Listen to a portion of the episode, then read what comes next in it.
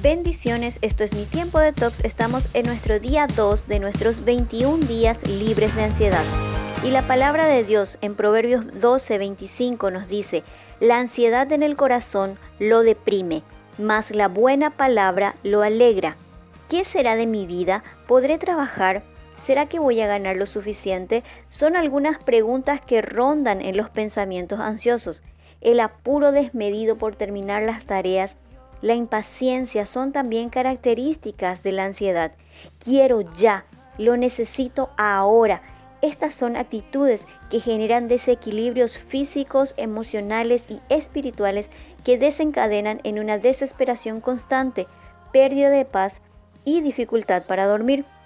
El Salmos 41 nos dice, con paciencia esperé que el Señor me ayudara.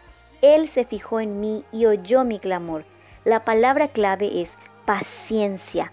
Ten en cuenta que todo tiene su tiempo. Por más ansioso o ansiosa que te encuentres, las, situaciones no se aceleran solo por tu impaciencia, sino que te haces daño a ti y afecta a los demás. Y para aquellos que piensan que la paciencia no va con ellos, Proverbios 16:32 nos dice, mejor es ser paciente que ser poderoso. Más vale tener control propio que conquistar una ciudad. Identifica los pensamientos ansiosos y aprende a ponerlos un basta cada vez que sientes que estos te controlan. Cambia tu enfoque, declara una promesa bíblica sobre tu vida, ten presente que la buena palabra alegra al corazón.